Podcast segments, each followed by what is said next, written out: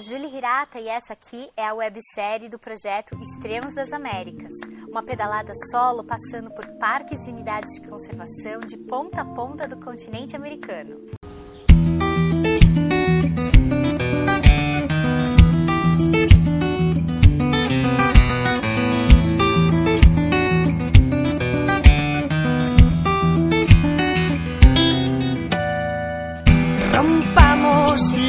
Promesas que hicimos sin hablar, forzadas por la herencia de nacer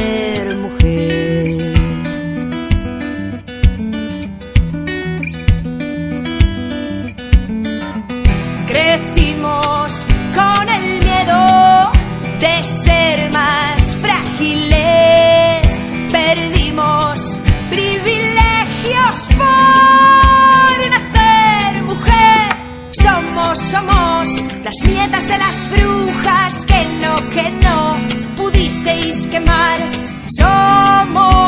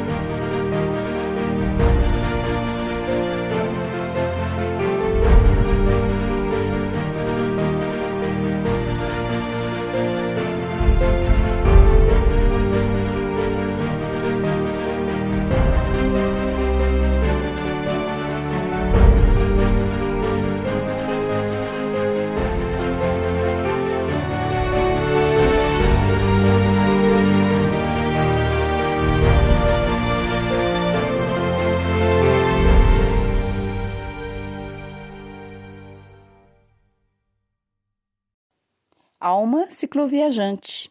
E hoje a convidada Julie Hirata rendeu a conversa, hein? Ficamos mais de duas horas e 40 minutos conversando fora os bastidores que a gente ficou tentando se conectar. Até a energia elétrica aqui do meu prédio caiu porque estavam consertando o elevador. E aí perdemos a conexão, tivemos de começar de novo e ficava: Você tá ouvindo? Você tá ouvindo? E tudo aqueles blá blá blá que acontece quando a gente está começando com essa história de podcast.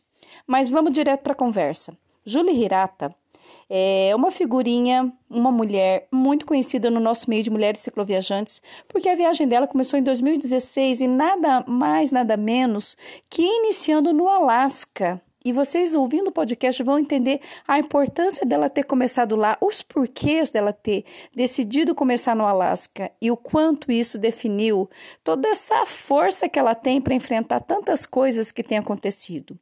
A Julie Hirata começou em 2016 e teve no meio desse caminho um acidente onde ela teve que ficar tempo parada, teve que retornar ao Brasil para fazer um tratamento por mais de um ano e depois ela retornou ali para onde ela havia parado para continuar a viagem.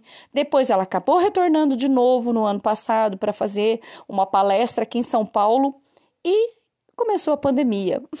Como todo mundo sabe, é, a pandemia acabou travando a viagem de muitas pessoas e somente no final do ano passado ela retornou ao Equador para se encontrar com a borboletinha e prosseguir a viagem. Mas agora já com a nova parceira dela, a Cacau, que é a nova bicicleta que ela está usando em viagem.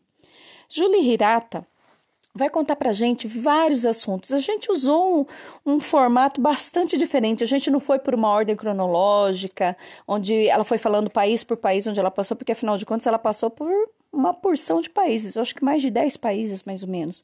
Para não ficar, não passar em branco, eu fiz um, um tipo bate-bola, falando o nome de cada país e ela falando uma frase ou uma palavra que marcou esse país por onde ela passou.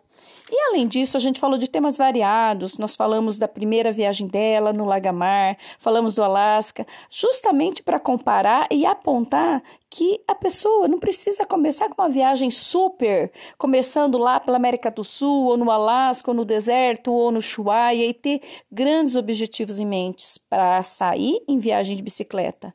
A Júlia começou ali no Lagamar de uma maneira bem modesta, bem simples e diríamos até bastante ingênua. Ela foi com uma bicicleta bem comum, ela passou na loja CIA que existia naquela época com as mochilas que ela comprou ali, costurou com o namorado as mochilas para colocar em cima da bicicleta. Então, dessa maneira, bem simples e bem, hum, bem despretensiosa, ela foi. Só que quando ela me falou para onde que ela foi, que o Lagamar, além de abranger as ilhas, ela tem uma região ali próxima do litoral de São Paulo. Ela acabou fazendo a trilha do telégrafo. E quem conhece o que é a trilha do telégrafo vai entender bem o meu espanto, porque quando ela fala que começou por ali, eu falei: Você tá louca? Você tem inícios difíceis. A primeira cicloviagem começar pela trilha do, do telégrafo e a primeira grande viagem começar pelo Alasca é coisa pra gente que não é fraca, não, hein? Bom, mas vocês vão ter oportunidade de, nessas duas horas e quarenta, que eu vou estar dividindo em alguns episódios, conhecerem um pouco mais da Julie. Para quem já conhece do meio do cicloturismo, já sabe é, bastante do que ela faz. Ela faz a viagem acampando, ficando em lugares, fazendo voluntariado, é, passando desde o Alasca pelo Canadá, Estados Unidos até chegar aos países da América Central e quase começando a América do Sul. Agora, no momento, a Júlia está parada nos Estados Unidos, na Flórida, para dar um tempo justamente para que as fronteiras se abram novamente, poder vacinar e poder sair um pouco mais segura diante do cenário mundial que nós estamos passando. E também está, em alguns tempinhos, dando sequência ao seu livro, Cartas da Estrada. Mas isso é outra história para contar num outro momento. Com vocês, Julie Hirata.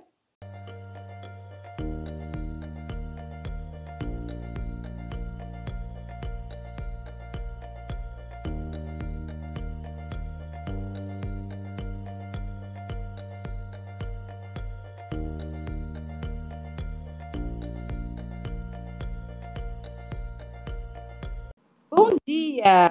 Hoje nós vamos estar aqui no canal de podcast Alma Cicloviajante, conversando com uma figurinha muito carismática, muito conhecida, muito querida. Gosto muito de conversar. E nós estamos aqui com a Julie Hirata. Julie, vou pedir para você me falar quem é você, quem você era e aquela frase que todo mundo gosta de falar, né, quando vai ser em viagem. Ah, eu estava numa zona de conforto, por isso que tá aí. Vamos lá, Júlia. Nossa, já começou com um montão de coisa, né? Eu vou precisar de ajuda para lembrar de tudo. Oi, Suzy. Oi, pessoal que está ouvindo. É, poxa, que, que obrigada pelo convite. É um prazerzão sempre conversar com você, porque é, eu sei que você está sempre conectada com, com, principalmente com as mulheres cicloviajantes. É um hub de, de, de, de, de mulheres mesmo que, que estão interessadas ou que querem viajar. Eu admiro muito isso em você. É muito legal sempre trocar contigo. Então, obrigada pelo convite, pela oportunidade para conversar e para falar. Eu sou Julie Hirata, né? Vou começar por aí. Essa é, talvez seja uma das poucas coisas que eu possa falar que eu sou. Eu sou Julie Hirata, né? Eu sou na, meu nome de meu nome de verdade é Juliana, mas é, Julie é como meu pai me chama e meu pai e minha mãe, mas meu pai principalmente me chama de Julie e e, e, e, quando eu ouvi pela primeira vez, não era, não era uma coisa muito comum ouvir as pessoas me chamarem de Julie, mas quando eu assumi o Julie, foi com a viagem. Então, é, eu posso falar que eu sou Julie Hirata hoje. Eu sou, eu sou, eu, eu tenho muito mais incorporado esse, esse nome. Daqui para frente, do que eu for falar, eu não sou, eu estou. Porque, Ótimo, hein? É, porque é difícil a gente falar. Eu, eu sempre. E é uma luta para mim, né? Uma, uma luta interna, porque é, é meio conflituoso mesmo. Quando as pessoas perguntam quem é você, a gente normalmente fala o que a gente faz, né? E a gente. O que a gente faz é uma parte do que a gente é. Não, não é exatamente o que nós somos, né? O que nós somos normalmente não tem nome, não tem essa, essa identidade para explicar. Mas enfim, eu sou cicloviajante, sou viajante, é, nômade há cinco anos, um pouquinho mais de cinco anos. Isso quer dizer que eu uh, não tenho não tenho residência fixa. Na verdade, minha residência se desloca comigo o tempo todo. É, eu sou bióloga de formação, mais para a parte de plantinhas, estou mais voltada para ecologia vegetal. Já fui educadora, já fui, é, já fui da parte administrativa do universo do universo da educação, já fui já fui consultora ambiental, já fui um montão de coisa. Já fui e aí, depois que eu comecei a viajar, mas antes uh, de, de, de, começar essa viagem, que hoje eu vou contar um pouquinho depois, eu já fui, já trabalhei fazendo camiseta, já trabalhei cuidando de cachorro, já trabalhei cuidando de cavalos, já trabalhei como camareira, como recepcionista, como tradutora. já, já, trabalhei de tudo. E, e, e essa, é, eu não sou eu não sou nada do que eu fiz, mas eu sou um pouquinho de tudo que fiz. Então, por isso que eu acho que é importante contar um pouquinho, né? Ah, eu já arrumei cama das pessoas e já limpei banheiro, já cuidei de bicho e, isso foi super importante para mim. Bom, quem ouve, você é uma é uma das pessoas que talvez conheça toda a história, né? Você, você me acompanha desde sempre. É. E, e, e, sei que você ouve, e não só ouve, você comenta, dá feedback, não só para mim, mas para quem está gravando. Eu acho, eu acho incrível, assim, porque é falar, às vezes eu tenho até vontade de falar assim, ó, eu não sei, pergunta para Suzy. Ela sabe. Mas quem ouve meus podcasts desde o início, ou seja, eu tenho um podcast no Extremos que eu gravei com Elias antes de começar a viajar. Eu estava no albergue é, no Alasca, já em Fairbanks, preparando as coisas para pegar a carona para ir para o Hobey, que é o extremo norte da América do Norte. Ô, Ju, ah, fala. Deixa eu, deixa eu brincar com você. Foi ali que você planejou a, como você ia encapar teus pneus para pedalar na neve? Não, foi antes. foi antes, aquela presepada foi antes. Tá, não, vou deixar você contar. Mas para quem não sabe, eu estou fazendo a, a mítica transamericana, que é a estrada que conecta Alasca à Argentina, e eu estou fazendo do extremo norte ao extremo sul. Então, eu não estou fazendo exatamente a Pan-Americana, eu estou fazendo o trajeto extremo e extremo. Então, aí eu nomeei na ideia, quando eu comecei, eu dei um nome para esse projeto. Era um projeto, quando eu comecei, era um projeto com começo, meio e fim. então, eu estava imaginando fazer de Prudhoe Bay até o Ushuaia em dois anos e meio e, e aí, no meio do caminho, tudo mudou. Cinco anos depois, eu tô aqui nos Estados Unidos, tendo voado do Equador. Então, tá tudo, tá tudo zoado. Nada Não. saiu como planejado. Ou e... muito pouco saiu como planejado.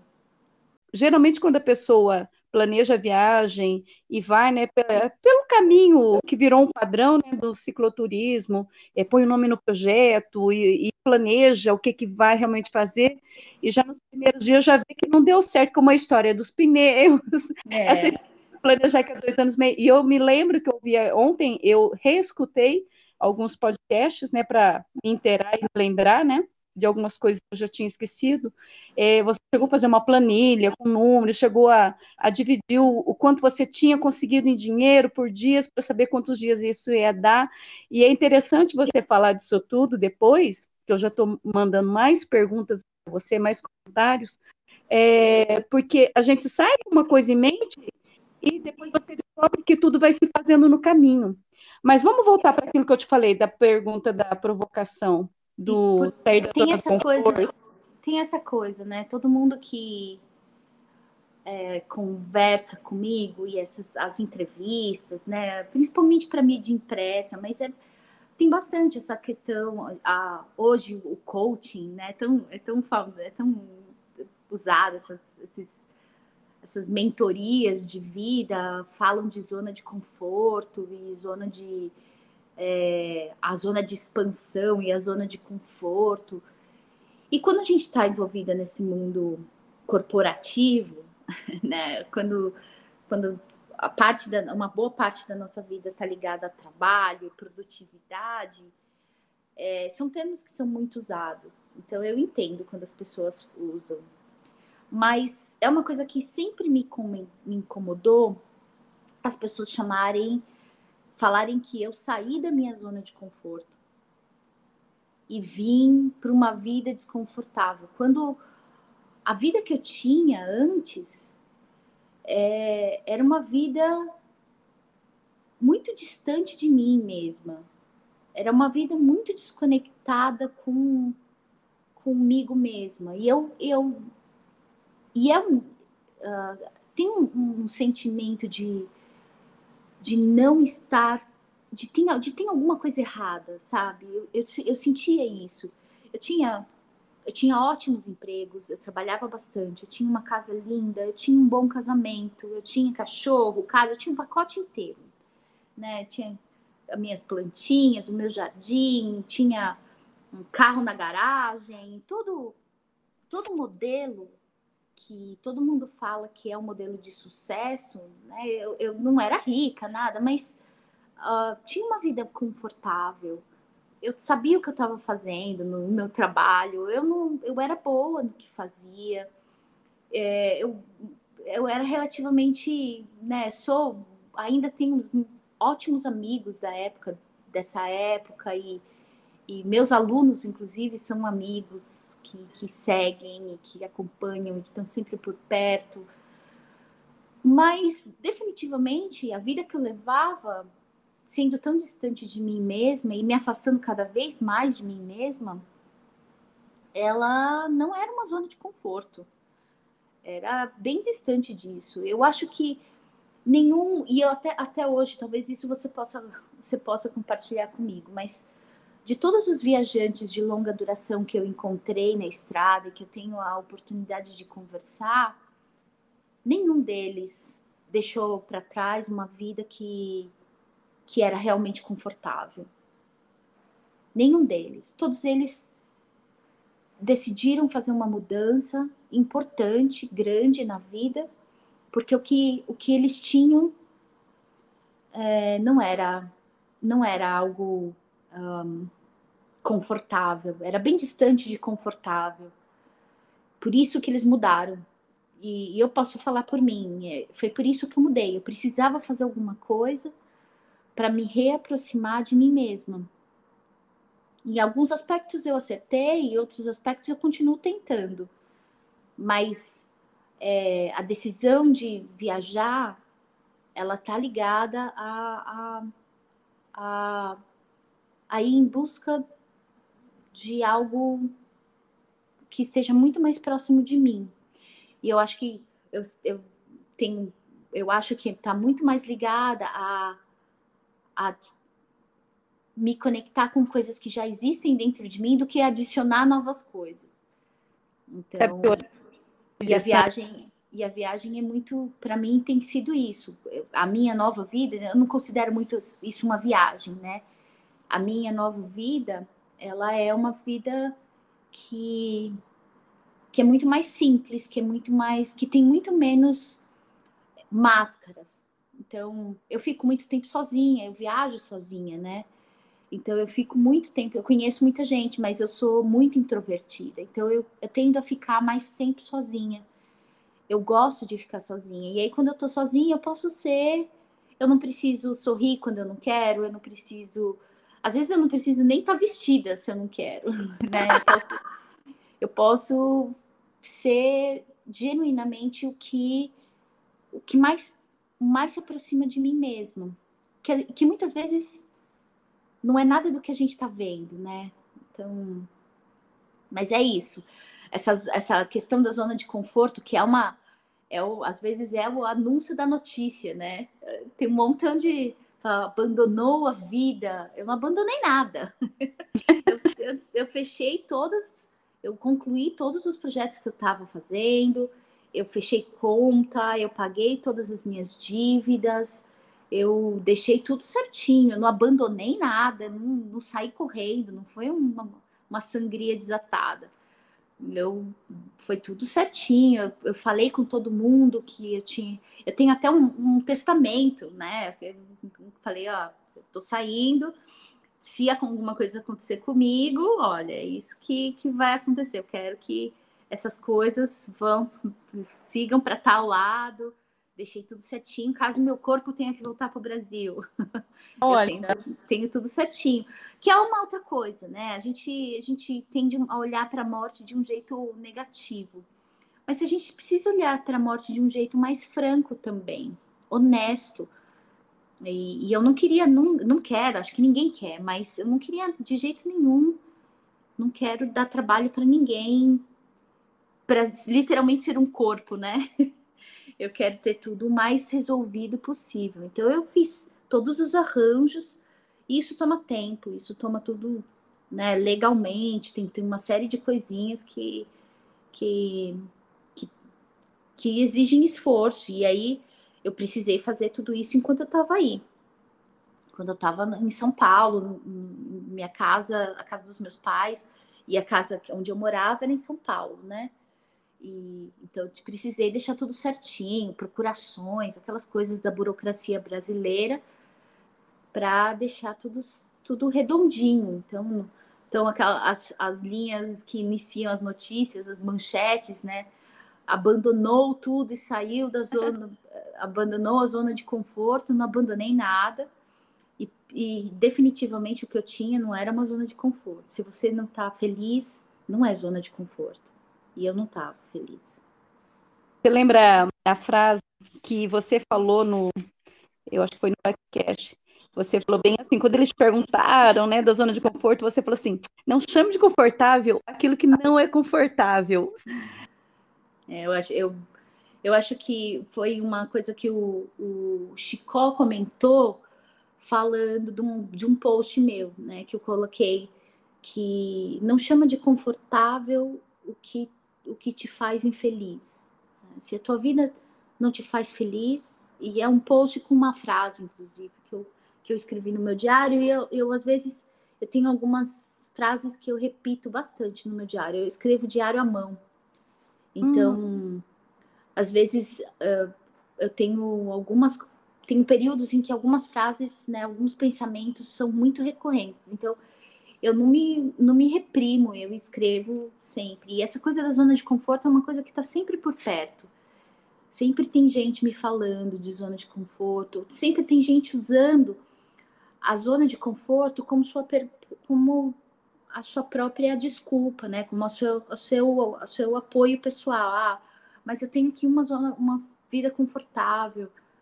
E a gente ainda não está acostumado a considerar a felicidade ou é, sentimentos como, como um, um, parâmetro de conforto. A gente chama conforto coisas.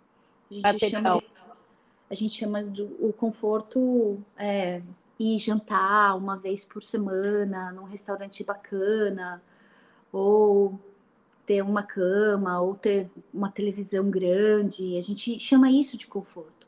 Quando na verdade isso está bem distante de ser confortável. Né? Isso é indulgente, com certeza é indulgente, mas eu não acho que seja confortável. Mas é interessante para a nossa sociedade de hoje pensar que isso é conforto. Então a gente acaba comprando. É bem isso. Quando você fala das pessoas que saíram, e é como se saísse dessa zona que não era sua zona de conforto, né? Era um produto rotulado como aquilo de ideal, quando ela sai, ela consegue ser franca consigo mesma e se encontrar realmente, né? Fazendo as coisas que ela quer fazer de dentro para fora, não, não o imposto, né? De fora para dentro, né, Júlia? É, acho que todo mundo. Essa é uma conversa que eu tenho bastante, inclusive com o Israel. O Israel hoje, o Israel Koifman, para quem não conhece, eu recomendo muito que sigam. O Israel hoje é, é provavelmente o meu um, um, dos meus amigos mais próximos, assim. Né? E a gente tem, a gente conversa bastante sobre sobre o que move a gente para viajar. Mas existem tantas formas de viajar tantas formas de estar na estrada. É, cada pessoa está vivendo o seu próprio universo. Cada pessoa está fazendo. A gente tem algumas coisas em comum. Newton tinha uma ideia de que as vidas, as nossas vidas eram Isaac Newton, né, o físico. Ele, ele dizia que a gente, as nossas vidas eram pontos que e quando a gente entendia alguma coisa, esses pontos se conectavam por linhas. Ou seja, um ponto ele tem infinitas linhas. Eu acho que nós somos pontos. E, e cada, cada vez que a gente consegue. Ah, eu, eu vivi essa experiência também, a gente cria uma linha com uma pessoa, a gente cria uma linha com uma situação. O viajante, o ciclo viajante hoje, eu acho que principalmente nós, brasileiros, a gente tem em comum a bicicleta, a gente tem em comum ter pouca coisa, e esse pouca coisa é muito entre aspas, porque o pouca coisa para mim é muito para você, isso varia muito, mas a ideia pouca coisa, vida minimalista, ela é muito ela é muito é muito relativa. Mas por, exatamente por ter várias formas de viajar, eu tenho eu tenho a sensação de que todos nós estamos tentando. Porque e, e às vezes a gente acerta e às vezes a gente erra. Eu acho que é uma diferença dos homens viajando e das mulheres viajando, é porque os homens tentam dar uma fórmula, de maneira geral. Eu não gosto de generalização, mas de uma maneira geral, os homens tentam dar uma fórmula, tentam ajudar as pessoas dando uma fórmula. Ó, oh, é assim que funciona, é assim que tem que ser. E, e normalmente as mulheres, quando estão viajando, elas falam: olha, é assim que eu faço. Adapta para você. Né? A gente é um pouquinho mais. Eu acho que a gente respeita muito mais a diversidade do que é, no geral, né? E aí, de novo, qualquer generalidade ela é um pouco burra mesmo. Ela, ela é cega. Mas no geral, se você olha para quem para quem está viajando, se você for olhar, essa é uma grande diferença entre homens e mulheres viajando, As, principalmente os solos, né? Os que estão viajando sozinhos estão viajando em grupo ou em, em casal, aí tem, tem uma, um balanço. Mas normalmente os homens têm essa coisa de dar uma fórmula, de e eu acho que todos nós estamos tentando fazer do melhor jeito para gente. E, e, cada um vai ter um jeito diferente, é isso que eu acho. E até mesmo, né, Julie? E você sai com algo planejado, né, com a fórmula, mesmo a gente, né, mulher, planeja, você está de repente você vê que não, já vai ter que ir adaptando logo de cara. E talvez a gente tenha mais essa abertura, né, para para tá, ter essa sensibilidade, essa percepção de realmente precisa mudar e, e, interagir mais e aprender mais com os outros também. E, e não sei se isso tem a ver com a gente ainda estar tá se adaptando, né, a, a, estar indo, que apesar de parecer uma coisa, é, é novo ainda, né? A mulher poder peitar e sair, apesar de a gente ter as nossas pioneiras que foram, é, de fora para dentro ainda é visto com um ar de surpresa, com ar de, ué, mas aquela frase que a gente escuta muito, né, Júlio? Mas você está indo sozinha? Mas quem que está viajando com você, né? É. É, eu não sei. Tá, essa é uma pergunta legal, mas eu, eu realmente não sei te dizer o que que se essa é uma, é uma diferença entre homens e mulheres, mas é uma, é uma, boa, é, um, é uma boa teoria essa de que, ah, por não terem muitas que tenham feito antes da gente, é, a gente acaba não tendo um, um, uma forma, né, para uma forma para pensar nela.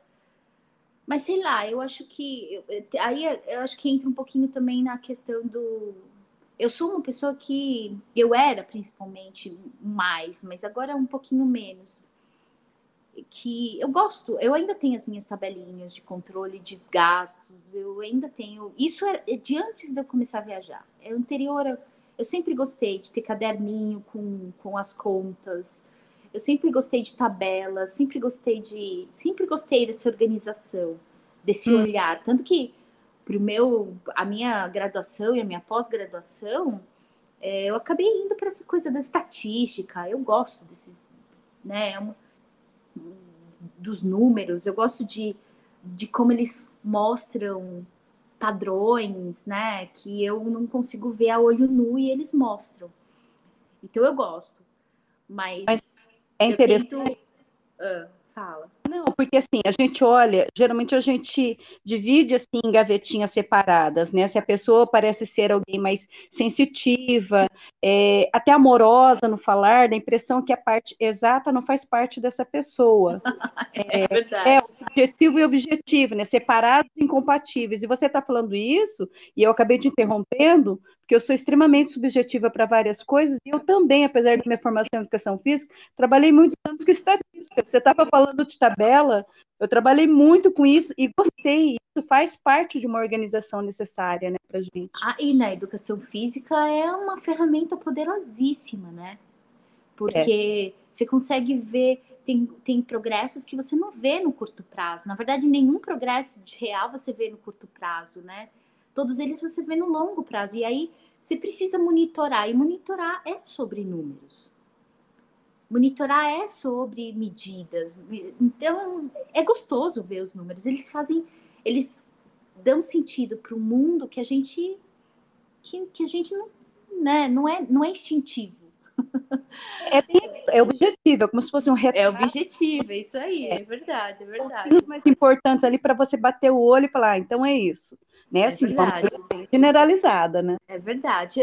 Mas também não pode fazer do mundo a leitura do mundo através dos números. É isso, é. eu acho que é um balanço também, né? Ah, tem gente que só consegue ver coisas que se conseguem mensurar. Não, não é. Vamos chamar de Polaroid. Para mim, mim, não funciona assim. Hã? Vamos chamar de Polaroid, assim, um retrato assim que você tira ali na hora, olha, aí continua, vamos seguindo. É isso. Claro, às vezes é legal olhar para trás, poxa, eu gastava muito mais em comida. Então, ah, eu gastava é, muito mais em, sei lá, né? Ah, poxa, teve uma época que meus equipamentos quebraram demais. Então, poxa, vale a pena investir mais num, num equipamento uh, pra, porque ele vai durar mais. Né? Eu tenho várias leituras ligadas a, aos meus equipamentos que, quando você compra, eles parecem maravilhosos, quando você ganha, eles parecem maravilhosos. Mas no médio prazo, eles eles começam a te dar problemas que, que, que não compensam. Mas isso você só consegue ver também se você tem um certo nível de monitoramento. Não estou falando de manter tudo lá certinho no papel e, e nada, mas eu gosto de ter um, um certo.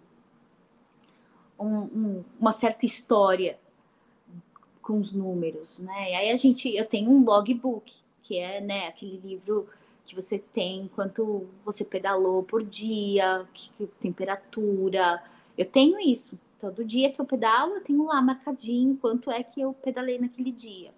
Eu não tenho Strava. As pessoas. Eu, eu tenho Strava, mas eu não tenho nada registrado no meu Strava. Eu gosto muito de, no final do dia, sentar, abrir meu caderninho e anotar lá quando, quanto eu pedalei, altimetria né? É um controle meu que que tá lá junto de uma escrita, tá junto de, de memórias, tá, tá junto de sensações e aí para mim faz mais sentido do que ter aquilo no Strava. Até hoje quando eu olho, eu falo, nossa, eu pedalei tudo isso nesse dia ou nossa, eu pedalei outro dia eu tava revendo um, o trecho de, do Alasca. Teve dias lá que eu pedalei 12 quilômetros. 12 quilômetros também, né?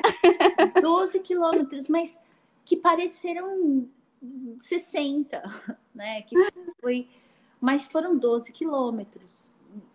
Mas olhar para isso de um jeito carinhoso faz toda a diferença. Era o Alasca, era o começo. Eu estava morrendo de medo, eu tinha medo de tudo, eu estava assustada com tudo. Eu, eu tenho a sensação, eu tenho, eu faço umas, uns desenhos, né? São desenhos para mim. É. E aí eu faço uns desenhos. Eu tenho meu rosto com os olhos esbugalhados, porque eu tô o tempo todo super alerta. Tem, teve dias no Alasca, assim, dos primeiros dias, que eu dormi duas horas. Né? A temperatura lá fora era menos 32. Eu... Então, essas coisas.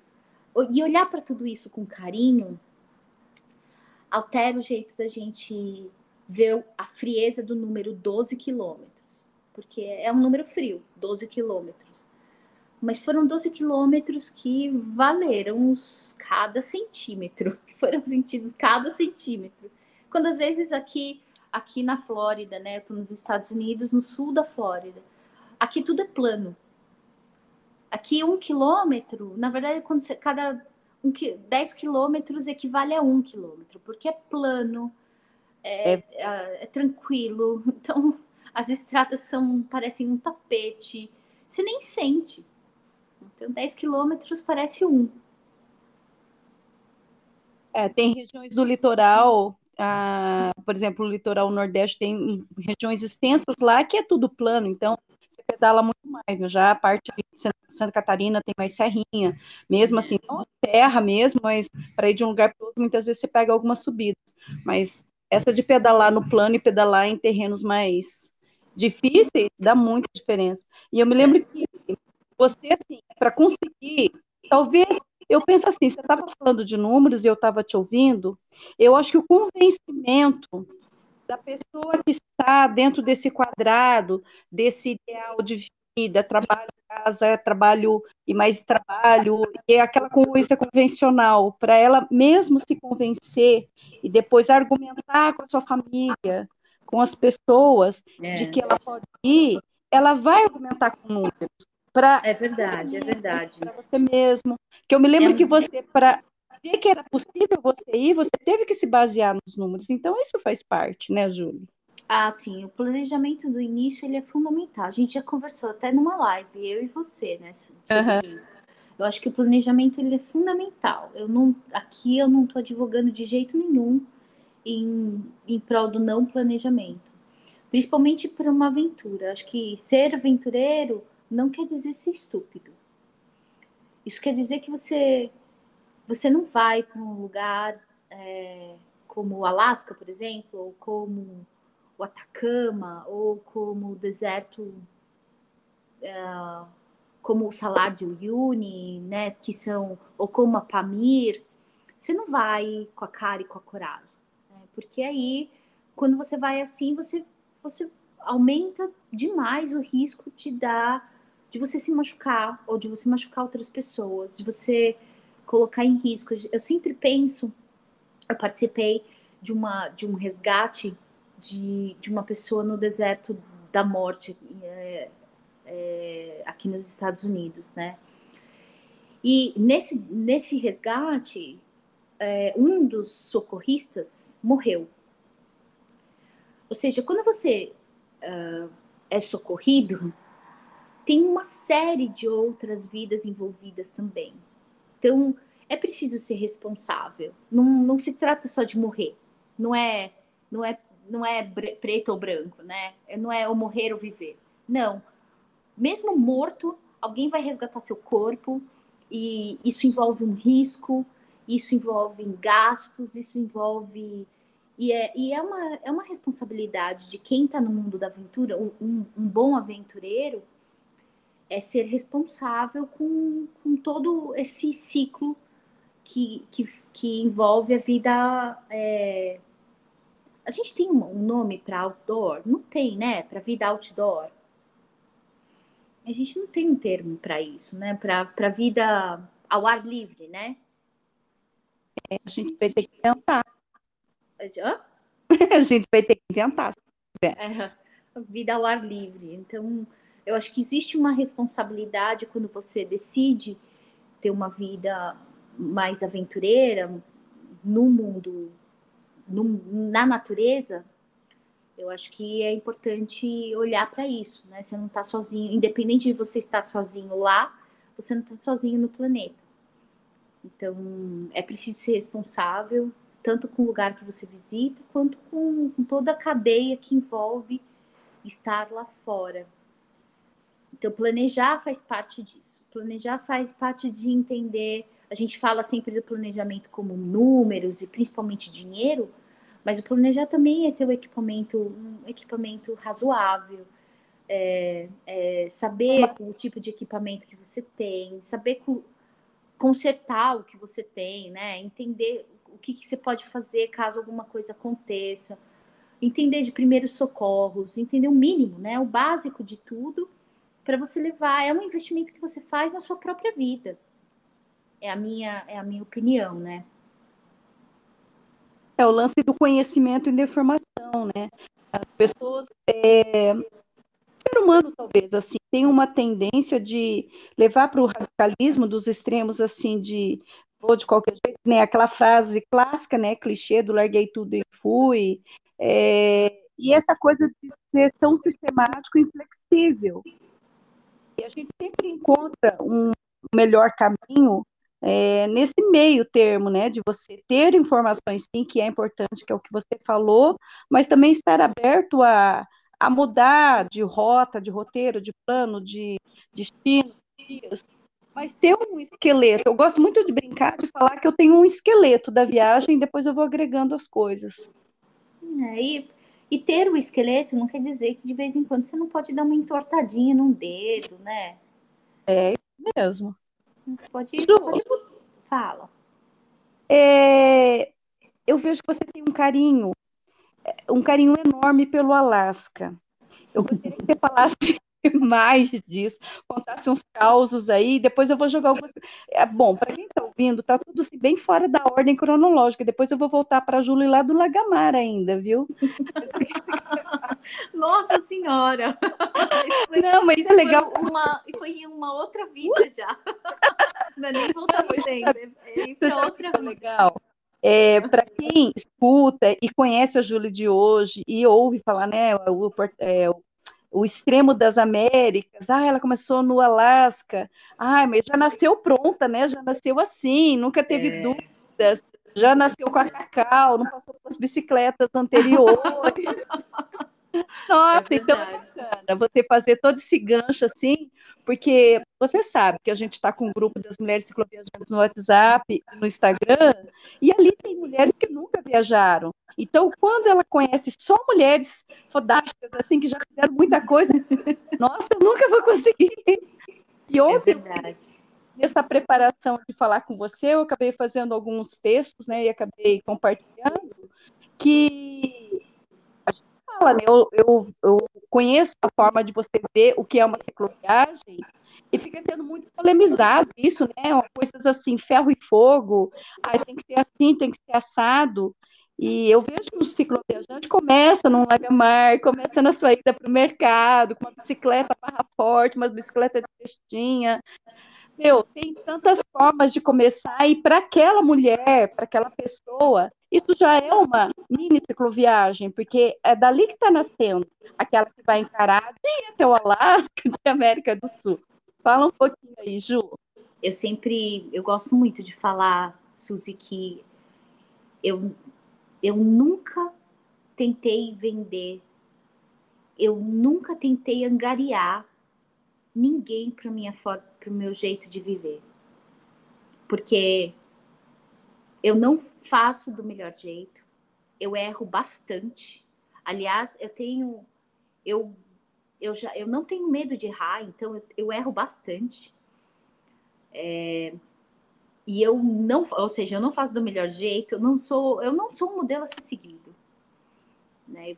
Eu erro, errei e sempre vou errar tem um apreço muito grande pelo erro e o acerto. Juro. É. Não, eu, eu tô me segurando aqui para não falar, mas você tá falando de erro e eu tô aqui rindo aqui é. para falar do enforca gato no pneu. ah, ah, esse é um exemplo Aí... clássico. né? Que eu vi na internet, eu vendo esses vídeos, né, de gente pedalando na, na, na neve. Quando eu cheguei lá no Alasca, eu fui ver o preço do pneu para neve, que é um pneu com os cravos de metal. Bom, quando você pega o pneu de, com cravos de metal, eu estava com o Marathon da, da Schwab, que é um pneu, para quem não conhece, é um pneu alemão, é um clássico do, ciclo, do cicloturismo. É um dos pneus, assim, tranquilo, as pessoas relatam 10 mil quilômetros com pneu, sem nenhum furo. Então, eu tava, eu já conhecia o, o, os pneus Marathon, né, a linha Marathon da Schwab, e, e, e, gostava, sempre gostei. Ou seja, tinha um novo, tava novo. E quando eu falei, bom, quando eu cheguei lá, eu cheguei no início da primavera, porque eu queria ver ainda a aurora boreal. Então, eu estava no limite de ver a aurora boreal e não, ou seja, é, ainda é muito frio. Então, o que, o, o que me recomendaram na época era você precisa de um, um pneu para gelo, porque a estrada vai estar, tá, ainda vai estar tá congelada, então você vai precisar de um pneu para neve. Quando eu vi o peso, quando eu senti o peso do pneu para neve e o preço, que custava duas vezes o preço do Marathon, que já é um pneu muito caro, eu falei: não, eu vou pensar numa solução. E eu sou a rainha da gambiarra, a rainha. A borboletinha, que foi a bicicleta que, que eu comecei, ela é cheia de gambiarra. Cheia, ela é cheia de coisinha que foi feita é, no quintal do açougue. E aí eu, eu improvisei, falei, bom, eu vi alguém fazendo lá um, um, um, um esquema para aumentar o atrito, porque todo problema com gelo e o pneu de borracha é que você precisa aumentar o atrito da, da, do material com, com o gelo e assim você tem menos chances de cair. E aí eu vi alguém faz, usando aquela, aquela, aquelas cintas plásticas que chamam cintas Hellerman, né? Heller, Heller Hellerman, que a gente chama aí com o, o nome horrível de enforca gato. E aí eu comprei um pacotinho daquilo, vinha 100, e comecei a enrolar a, com uma distância de três dedos. Eu fazia uma, eu, eu colocava uma no pneu.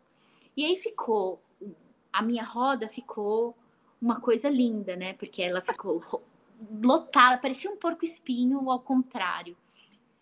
Lotada de fita Herman, lotada de fita de, de enforca gato, mas a ideia era aumentar o atrito e ia funcionar, ou seja, com a neve, e ele, aquilo é feito para neve, ele, ela funciona muito bem com a neve, com a neve você consegue rodar com, com, com, com pneu comum usando a fita. O problema é que a, a Dalton Highway ela é feita, ela é, ela é um cascalho grosso, um cascalho grosseiro, e a neve não, ela derrete e ela forma um gelo. Então fica parecendo uma, uma pista de patinação.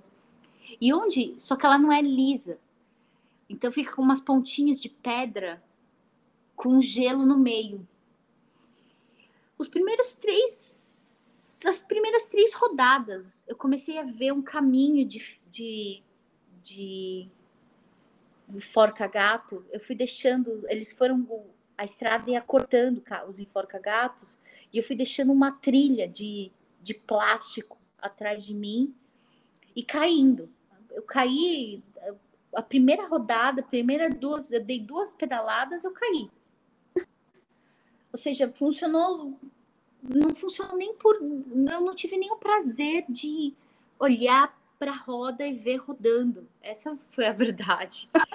Foi, foi a maior besteira, a maior cagada que eu fiz, gastando uma grana. E aí, logo no início, né? Ou seja, eu tinha só 800 quilômetros de gelo pela frente.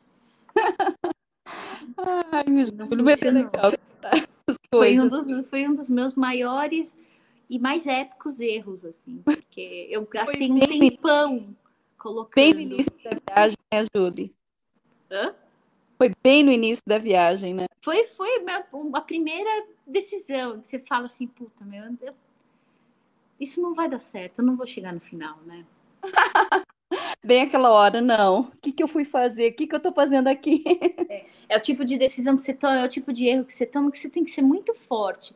Você precisa ser muito resiliente, porque é o tipo de erro que, que joga na tua cara o quão pateta e banana você é. Foi, foi, você fala, nossa, você pensa, não, eu, eu, como eu fui tão estúpida. E na verdade, e deu tudo certo. Eu cheguei, quase morta, mas cheguei e deu tudo certo. O Alasca, o Alasca. Foi, foi isso. O Alasca é cheio dessas histórias, né? Foi um início muito duro. Por isso que eu acho que eu gosto tanto do Alasca. Eu tenho um carinho muito grande pelo Alasca e tenho muita vontade de voltar para lá, porque primeiro que foi o início, e ele parece quase como se fosse meu primeiro namorado, né? Minha primeira, meu primeiro, meu primeiro amor, porque eu, eu ele foi super duro. Eu, eu aprendi muita coisa sobre mim, sobre a viagem, sobre a, a decisão de viajar. Mesmo eu tendo feito viagens longas antes da minha da minha de eu começar o Extremos das Américas, é, nenhuma delas, quando você começa, tem um, tem um, um, um mindset, que é, é, tem um estado mental. Quando você sabe que você tem um mês na estrada, é, tem algumas horas que você fala, não, mas só falta 20 dias. Ou tem, você consegue ver o final. Mas quando você sai com um prazo tão longo como o que eu saí, dois anos e meio, o final ele, ele é quase como uma ideia só. Ele é uma ideia, né? ele não existe. Então é fácil você perder a, a compostura no meio do caminho, porque e agora eu não tenho para onde voltar, né? Eu tive vários momentos assim. Eu, que, que eu estou fazendo aqui? Eu não tenho para onde voltar. Eu vendi tudo. Eu não tenho tudo que eu tenho está aqui. Agora eu tenho que ir né? E eu tive vários momentos de me questionar por conta do Alasca, porque o Alasca foi muito difícil. Eu, eu, eu a, tanto a, a, questão de temperatura, que eram temperaturas que eu nunca tinha sentido, ali eu percebi que eu nunca tinha sentido frio de verdade. Aquilo que eu estava sentindo, que, que é, um, é, uma, é um frio que, que te atordou os sentidos, eu, eu não, que, que, se você não pensa direito, se você não, não para para pensar, é quase como isso, eu tenho que parar tudo que eu estou fazendo para poder pensar, de tão forte que era o frio. Eu, eu tinha medo de tudo, tudo lá é branco, e, e eu me lembro de eu estar no meio da estrada que parece um papel branco, porque o céu branco, o horizonte é neve, é branco, e a única coisa que você consegue ver é a estrada cinza. E aí eu olhei para o lado, eu ouvi um barulho, ventando quase que o tempo todo. Quando eu olhei para o lado, eu vi, eu vi uma, uma coisinha se mexendo. E aí era uma raposa. Ela levantou a cabeça e só assim, só quando ela se mexeu e começou a andar, que eu percebi, eu falei, quanto tempo essa raposa tá me vendo? quantos outros bichos não estão aí fora me vendo e eu não faço ideia de que eles estão ali, né? O, tem uma coruja, teve uma, uma noite que não era a, o pôr do sol lá era meia-noite, meia-noite e meia. E aí eu tava dentro da barraca tentando dormir, e aí não conseguia dormir por conta do frio, e uma das coisas que a gente faz é, para tentar dormir, que, que não se recomenda é deitar, entrar no, na barraca e dentro do saco de dormir frio. Então, eu sempre dava umas três, quatro voltas correndo em volta da barraca para dar uma suada e entrava na barraca. Numa dessas, dessas saídas para me aquecer um pouco, eu levantei uma, a cabeça e, e no poste, bem perto de onde estava onde eu tinha armado a barraca, tinha uma coruja branca. E ela estava tão mimetizada na paisagem que eu tive a impressão de que todos os lugares para onde eu estava olhando tinham olhos, assim, porque ela era. É, E essa sensação de que tem olhos em todos os lugares e que você está sendo vista, mas você não vê ninguém, é uma sensação muito intensa. Né? São animais, são, são animais selvagens que eu tenho. Eu, eu adorei ver todos eles, mas quando você tá tão. Eu tava muito frágil ali. Acho que o Alasca é o momento em que eu tô mais frágil, tava mais vulnerável. Era o começo, eu, eu, eu ainda tinha muitas dúvidas e, e, e, ao mesmo tempo tendo que enfrentar todo aquele, todo aquele, aquele, aquele aquela situação ambiental, né? E pedalar. Eu não podia esquecer que eu tinha que pedalar. Não congelava. É, tem que pedalar. E aí, até beber água, você tem que pedalar. Você tem que parar e, e, e exige um esforço. Você tem que parar, ligar o fogareiro, derreter o gelo para poder pedalar, para poder beber água. Né? E aí, com o tempo, você vai se adaptando. E aí, cada, cada adaptada nova que você dá, você, eu, vou, eu ia ficando mais feliz comigo mesma, né? Falei, poxa, mais uma que você conseguiu. Não, fora o lance, o lance que você teve que aprender na marra, né? Porque a gente aqui carrega as garrafinhas de água e sai. É. E você teve essa experiência.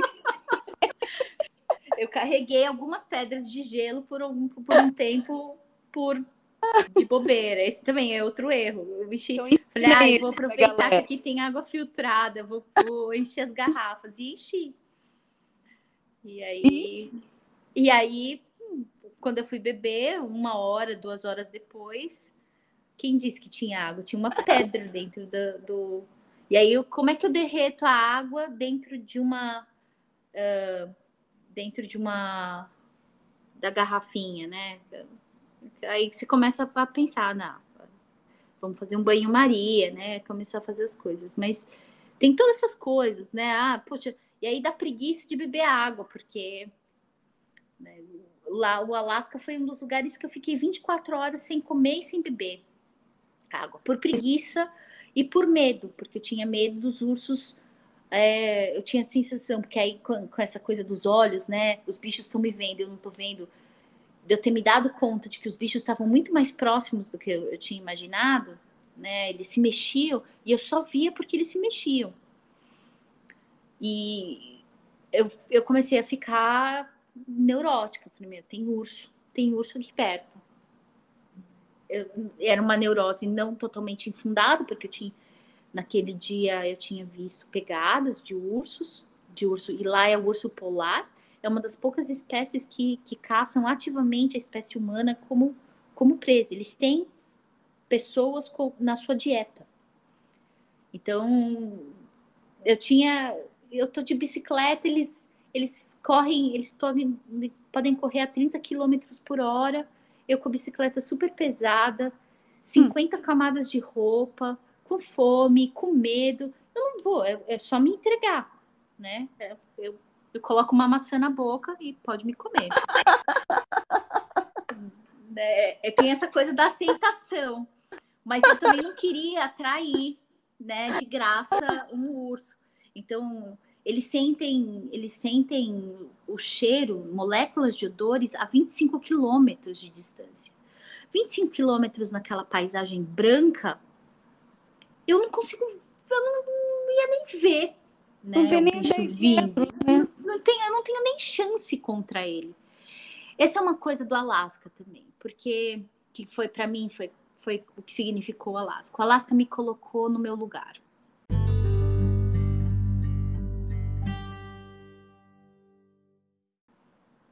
Eu eu ali tive eu sempre soube, né, o quão o quão limitada a espécie humana é, mas ali eu vi o quão o quão vulnerável, o quão pequena eu sou diante de tudo isso.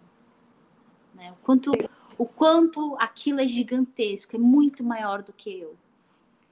E aí, é, quando tudo aquilo é muito maior do que você, dá uma paz. A gente passa, é, existe uma paz porque tira da, da nossa vida um, um senso de propósito maior. Parece que a gente tem uma relevância enorme. Na verdade, ali não, não me parecia tão relevante estar tá viva, né? Eu estava tentando sobreviver tanto quanto qualquer outro animal e planta que estavam ali. Então tava, a gente estava, éramos todos iguais mesmo. Bom, quando eu terminei os 800 quilômetros da Dalton, eu tava, eu era meio bicho mesmo. Né? Eu tava comendo de um jeito, porque aí eu comia muito rápido, eu tinha que comer rápido e olhando muito atento, ou seja, no, a Dalton eu não me lembro de ter sentado para comer em nenhum lugar, ou eu tinha que sentar encostada numa árvore ou com uma mata muito densa atrás de mim, porque para eu poder para eu ter visão, o máximo de visão se alguma coisa tivesse vindo, os ursos principalmente. Então, mas você come, e aí no final eu percebi que, ah, meu, não vale a pena eu sentar para comer. Eu, eu comia de pé, eu comia é, acocorada, sabe? Olhando para todos os lados, me mexendo o tempo todo. É, às vezes a mão ficava suja e tudo bem, eu precisava terminar de comer, né? Eu estava me sentindo bastante bem animalesca mesmo. Quando, quando eu, eu sentei no sofá do albergue, é, eu de sentar, eu encostei a bicicleta, ela foi buscar a. Eu já tinha deixado avisado, né, que, que eu ia voltar para o mesmo albergue. Ela foi buscar a minha ficha, não sei o que ela foi fazer. Eu, eu sentei ali, eu dormi por cinco horas, sentada. De tão exausta que eu tava. Eu tava exausta.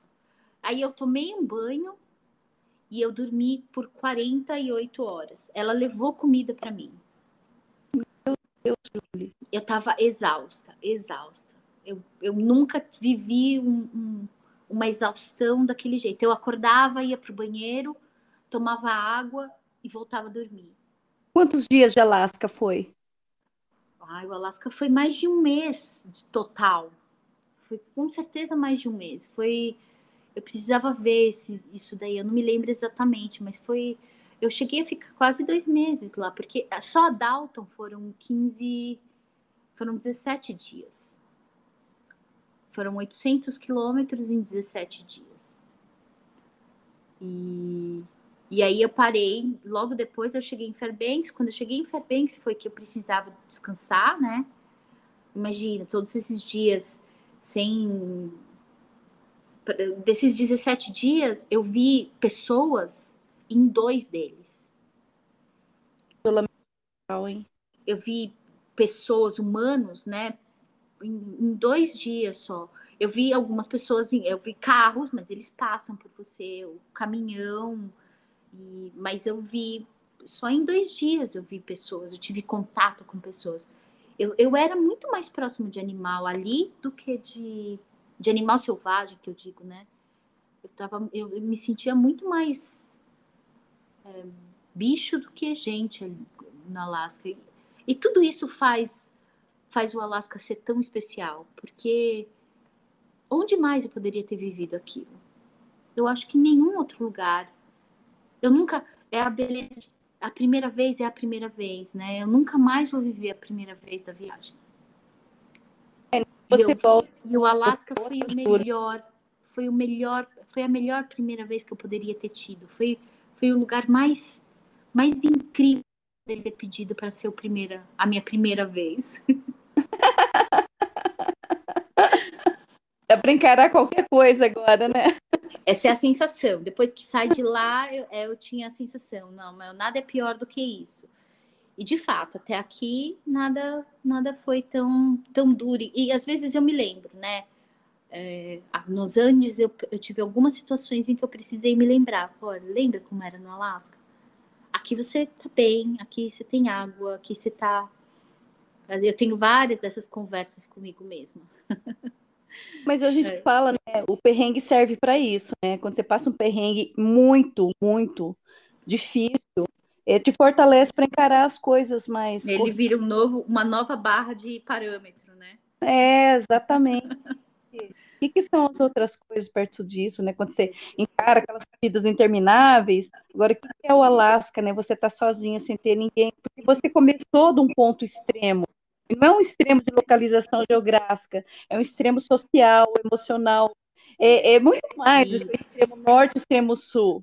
Exatamente. Exatamente. Eu gosto da brincadeira das palavras, né? Você sabe, mas é, é muito ambíguo, né? Dá margem para você interpretar de várias formas mesmo. No extremo das Américas, mas extremo de quê? Só de localização geográfica. Olha de onde você começou. Quem, é, é né? Quem não foi lá não tem ideia, né, do que, que é, né? Eu lá eu nunca estive. Eu vejo É. falar, eu lembro que você falava que você tinha acho que, conversado com alguém que já tinha ido, né? E Uma que ele pessoa, eu conhecia, eu conheci uma pessoa que conhecia que estava te vendendo Alasca, né? Na verdade, ele falou: o Alasca é. Se você não acredita em Deus, no Alasca você vai acreditar. O Alasca é diferente de tudo. E o Alasca é diferente no inverno, na primavera, no verão e no outono. Ele é diferente em cada estação. Então, se você viveu o Alasca na primavera, volta lá no verão que é diferente. Volta lá. Ele, e ele me contou, e é verdade, né? O Alasca aquele Alasca que eu vivi, né, do início da primavera, de 23 de abril de 2016, ele não existe mais, ele não vai mais existir. Mas é, e, e, e, se eu quiser voltar e, e, tentar replicar o que eu vivi lá, provavelmente eu não, eu não, vou, eu não vou conseguir. E esse é o Alasca. É um ambiente tão dinâmico e tão único. Poucas pessoas no planeta conhecem um ambiente como aquele lá, como é o Salar, como é o Atacama, como tem alguns ambientes que são muito, são muito únicos nesse sentido, que vale a pena visitar porque, porque eles são únicos. E o Alasca é isso, o Alasca é, é o único e não é muita gente que, que conhece. Eu, eu lembro que eu ouvi algum podcast, agora eu não me lembro exatamente qual, que estava falando de da Antártica, eu não sei se era Ai, não lembro nem o nome, olha só que feio. Mas que te, teve na, no extremo sul e no extremo norte, mas que fala exatamente assim: que o norte, o Polo Norte, o Polo Sul, no caso, que a diferença é que tem os ursos que você tem que estar é, atento o tempo todo. Enquanto que lá, lá para o sul, né, lá embaixo, eu ia falar, até parece, né, mas que no Antártica, sul, né? É, o tem. sul é Antártica e o, e o norte é Antártico. Isso, é o. Ai, eu, eu, eu, já nem falei, porque de vez em quando eu dou uns bolas fora, assim. Mas você percebeu, né? Você também tinha. Eu comecei, eu comecei lá no Ártico e tô indo em direção ao Antártico. Isso. Não, e aí essa pessoa no podcast falava dos, da, da fauna, né, da, no sul, que é uma coisa muito mais atrativa, aquela coisa de você querer ver, mesmo até havendo algum certo perigo, mas que o norte não, essa história dos é muito louca, né? Ao mesmo tempo que ele te encanta, você quer ver, você também tem que ter o medo. É. é um risco real, né? É, é verdade. É um risco real. E ele só. E às vezes a gente falando assim, ele não parece tão real quanto estando lá. E é isso que é legal, porque a gente testa alguns dos nossos limites. Hoje eu me sinto muito mais resiliente. É, por ter por ter passado por aquilo do que do que quando eu comecei. Eu posso ler, mas ninguém experimenta um prato do menu lendo o menu, né? Você tem que comer, você tem que experimentar. Então, uma vez que você tá lá, é totalmente diferente do, de tudo que eu, é, foi foi diferente para mim, né? Eu lia, eu conhecia um, da, né, tinha, tinha lá informação, mas para essa informação virar conhecimento, você tem que viver. Eu vou fazer um gancho nisso aí, né? A, essa significância que tem, né? Os lugares, é, por que que chama a gente, né? Eu lembro que você comentou também, quando você já estava ali, acho que era na América Central, que você estava fazendo assim, meio de relance, né, Pan-Americana, tá exatamente só nela, e que chegou num ponto que você estava conversando com uma senhorinha e que você contou, né, dessa estrada e que você falou dela, ah, a senhora sabia que essa estrada começa lá no Alasca? É. Ela, longe Dona daqui. Carmen. Olha, que, que referência, né, que é, né? Porque É. cada lugar tem a sua peculiaridade, né? Essas É. importâncias locais, né? E a Pan-Americana é esse símbolo, né? Porque ela é, ela é um, ela conecta é, mesmo que seja uma estrada, né? E, e ela é uma, ela foi pensada, foi sonhada de certa forma, né? Para quem conhece um pouco da história, a gente pode conversar um dia disso, mas um pouco a história da, da estrada pan-americana, ela tem essa essa ambição de conectar, de fazer fluir. Mas quando você chega na cidadezinha de Macará, no sul, na fronteira sul do Equador, pela estrada pan-americana, a estrada pan-americana nem é estrada lá, ela é rua pan-americana. E aí, na esquina da rua pan-americana com a rua Macará, quem quiser ir lá visitar, pode ir. Na rua pan-americana com a rua Macará tem a casinha da dona Carmen. E eu comentei com ela, falei para ela se ela se ela sabia que aquela, que aquela estrada, que aquela rua começava lá no Alasca. E, e ela falou, isso é longe? E aí, quando você tá lá, né, 21 mil quilômetros depois, é, e, e a memória é tão vívida, nem parece tão longe assim. É, longe é um lugar que não existe. Longe é um lugar inventado.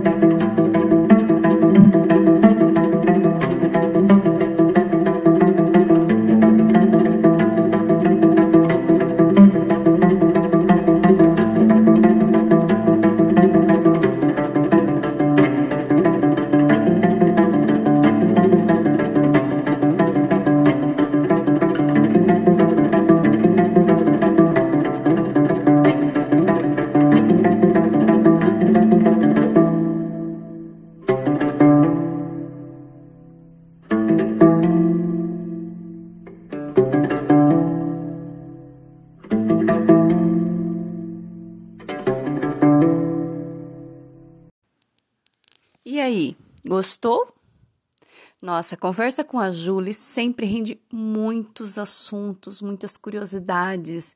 É muito rico conversar com a Julie Hirata. E a gente começou a conversa sem estipular muito tempo que ia durar essa conversa toda para o podcast. Acontece que foram quase três horas de conversa. E é lógico, né, a gente, para não judiar de você, ouvinte, a gente fez algo diferente. Nós vamos dividir em episódios e esse primeiro que você acabou de ouvir focou mais o Alasca, o começo da viagem, alguns conceitos de pequenez, de finitude infinitude no meio da natureza. Mas, se você quiser continuar ouvindo sobre todos os outros assuntos que a gente foi conversando, eu te convido a continuar aqui com a gente, porque rolou muitos outros, muitas outras conversas. Falamos de tempo, falamos da América do Sul, falamos de atualidades, falamos. Ah, deixa para você ouvir nos próximos episódios. Bom dia, bom caminho, boa viagem pela vida.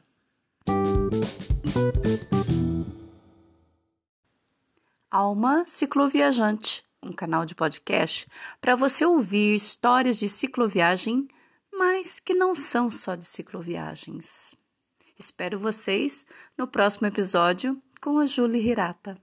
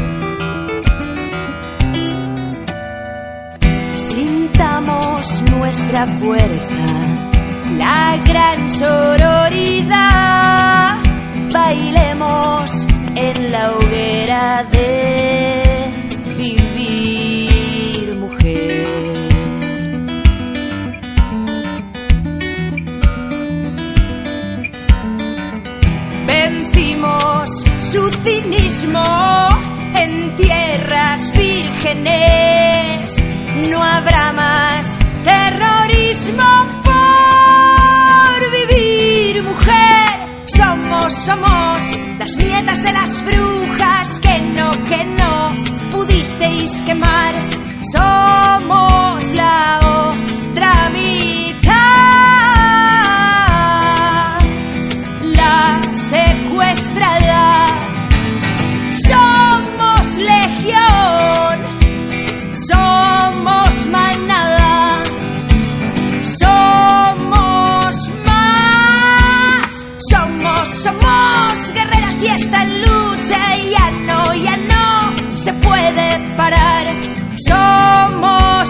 Somos